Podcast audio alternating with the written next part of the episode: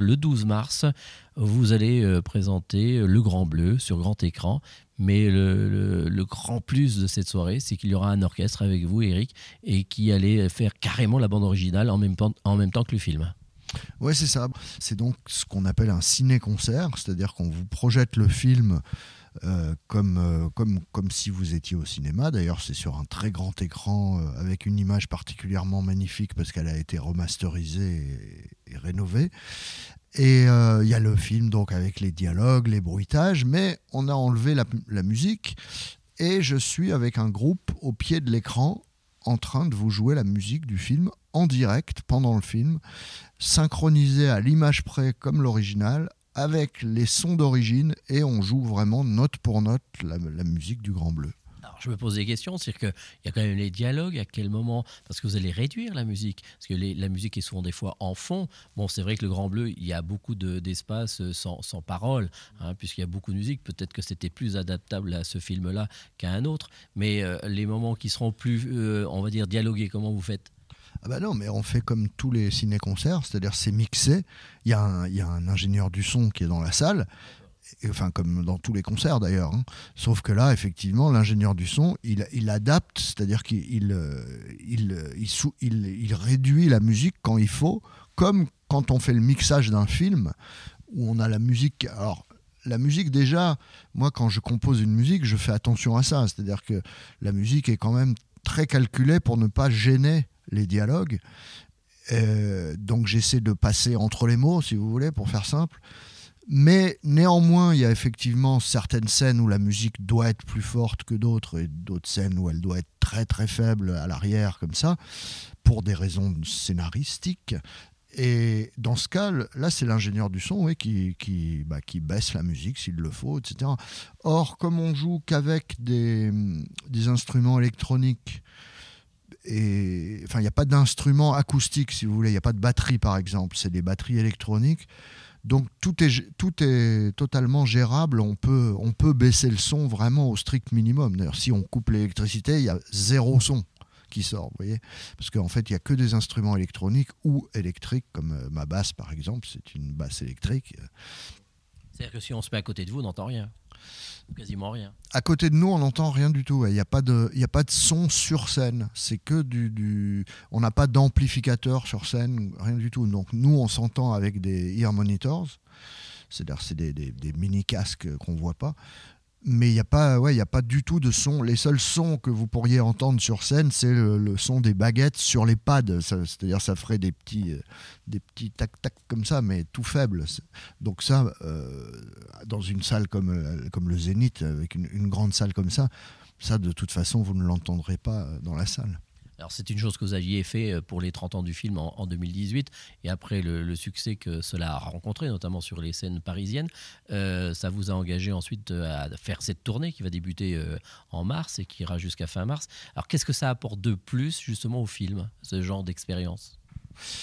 Bah écoutez, d'après les gens, parce que moi je, suis mal placé pour vous en parler, vu que moi j'ai pas vu le spectacle, je suis sur scène. Mais, euh, mais en tout cas, j'ai vu les réactions du public et, les retours du public, les gens qui viennent me voir à la fin et c'était dithyrambique, c'est-à-dire les gens ont l'air de trouver ça génial. Apparemment, ils sont, apparemment, ils disent que ça, ça augmente encore l'émotion du film. Donc c'est une, c'est comme une, une, version du Grand Bleu, en, une version augmentée, quoi. C'est, ça, ça rajoute de l'émotion. D'accord. Alors on revient un peu sur euh, Eric Serra, le musicien, parce que vous collaborez euh, avec notamment euh, Luc Besson depuis avant, un petit peu avant les années 80, et vous faisiez déjà beaucoup de choses avant. Vous y aviez des, groupes de, de, musiciens, vous faisiez beaucoup de musique. Et à quel moment cette rencontre qui s'est faite début des années 80 avec Luc Besson, vous avez trouvé une certaine alchimie entre tous les deux? À quel moment vous avez eu un déclic tous les deux pour travailler ensemble? Bah, En fait, quand on s'est rencontrés, on avait 18 euh, ans. Lui n'avait encore euh, rien fait, il avait été assistant sur un film. Euh, et moi, j'étais musicien professionnel depuis un an à peu près, donc j'étais vraiment en tout début de carrière. Et moi j'étais musicien, c'est-à-dire j'étais instrumentiste, je jouais donc de la guitare surtout à cette époque. Euh, je jouais des guitares, donc soit pour des concerts, soit pour des séances d'enregistrement, à, qui, à qui m'appelait quoi. Et, et on s'est rencontrés à cette époque-là. Et, et Luc quand Luc a fait son premier court métrage quelques mois après cette rencontre, il m'a demandé de composer la musique de son court métrage. Et c'est comme ça que ça a démarré. Et au, tout départ, moi, j'avais, je lui avais dit non parce que j'étais pas compositeur, j'étais juste musicien. Enfin, c'est ce que c'est ce que je pensais en tout cas. Mais lui était persuadé que j'étais compositeur euh, parce qu'il m'avait vu improviser et pour lui, euh, je devais être compositeur. Et donc il a insisté et puis bah, j'ai fini par, euh, par, par, par, lui dire bon, bah, ok, je vais essayer, tant pis pour toi. Et puis, puis ça s'est plutôt. Et puis ça s'est plutôt bien passé. Et, du coup, il m'a redemandé quand il a fait son premier long métrage quelques mois plus tard, et c'était le dernier combat. Et puis, bah, il m'a redemandé encore une fois pour son deuxième, qui était Subway. Et, déjà là, euh, on a eu un énorme succès, autant lui que moi d'ailleurs, puisque la musique avait fait euh, euh, double disque d'or, première victoire de la musique d'ailleurs. Et donc voilà, ça, ça s'est fait comme ça. On a vraiment démarré ensemble et, voilà, cette alchimie euh, s'est produite instantanément. Ce qui est assez rare, parce que bon, c'est vrai que la musique est toujours importante dans le cinéma. On ne peut pas faire de film sans, euh, sans musique, et c'est toujours euh, assez important euh, dans, des films. Ça marque souvent dans, dans, la mémoire collective la musique d'un film. Mais là, de faire toujours pour le même réalisateur, à un moment donné, les idées, comment ça se passe, parce qu'en plus les films de Besson, ça va de Jeanne d'Arc en passant par le cinquième élément, donc c'est quand même assez éclectique. À quel moment on se dit, bah, qu'est-ce que je vais lui faire, quoi? Bah, il se trouve que moi, je suis assez éclectique aussi dans mes goûts musicaux et dans ma culture musicale.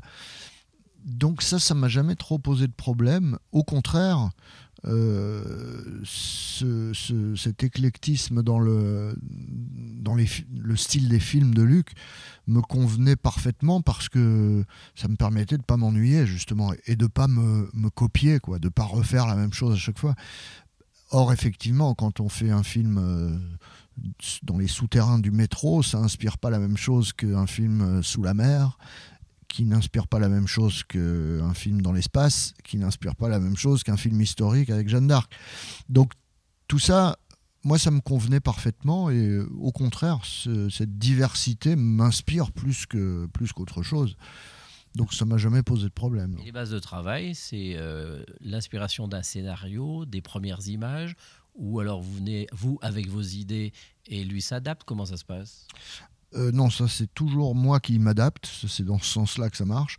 Et euh, en règle générale, avec Luc, parce que ça, après ça dépend des, réalisateurs, hein, mais avec Luc, on a toujours procédé de la même façon, et surtout à cette époque dont tous les films que vous venez de citer. En général, j'étais la première personne à qui Luc racontait le prochain film qu'il allait faire. Souvent même avant de l'avoir écrit, c'est-à-dire dès qu'il l'avait en tête, avant même de l'avoir rédigé, si vous voulez, j'étais la première, enfin une des deux ou trois premières personnes à qui il en parlait. Il me racontait son histoire et, comme euh, c'est quelqu'un qui raconte euh, très bien les histoires, j'avais un peu l'impression d'avoir vu le film quand il me le racontait, enfin de voir le film au moment où il me le racontait. Et, euh, et à partir de là, en fait, déjà, moi, je commence à réfléchir. C'est-à-dire que je commence pas à travailler concrètement, hein, je, ne me mets pas à composer, mais mine de rien, c'est comme si on me plantait une graine dans la tête. Et puis, bah, il se passe des choses invisibles et mystérieuses, mais il se passe des choses. C'est-à-dire que je commence à réfléchir, par exemple, voilà, quel quel style de musique je vais faire. Est-ce que je vais faire euh, du, de l'électro ou du rock ou du symphonique ou du jazz Enfin, voilà, déjà, je me pose ce genre de questions.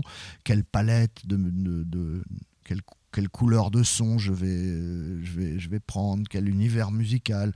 Euh, J'essaie par exemple aussi d'imaginer euh, moi j'aime bien toujours mélanger des choses. J'aime bien par exemple mélanger euh, des synthés avec euh, des percussions africaines, avec un orchestre symphonique et des, et des guitares électriques. Et euh, donc déjà je me pose ce genre de questions. Quel, quel, quel élément ethnique, par exemple, je peux apporter? Or, ça, c'est une des premières questions parce que, premièrement, c'est quelque chose que j'aime beaucoup faire, mais, deuxièmement, c'est quelque chose auquel je suis obligé de faire attention parce que, euh, par exemple, dans Jeanne d'Arc, je voyais pas tellement quel élément ethnique je pouvais amener. Quoi. Des, percussions africaines ou, ou des, flûtes arabisantes, ça n'aurait pas eu trop de sens. Quoi. Voilà. Donc, je, voilà, je me pose ce genre de questions. Mais je ne travaille pas concrètement. Mais ce qui, parce que pour travailler concrètement, j'attends d'avoir les images. Moi, j'aime bien composer vraiment sur mesure, sur les images, comme un tailleur. Euh, vous, vous, ferez un costume, vous savez, en prenant vraiment toutes vos micro-mesures, etc. Moi, j'aime bien travailler comme ça. Je fais du sur-mesure. Et donc, j'attends d'avoir un, disons, un premier montage proche du montage définitif. Là, je commence à composer.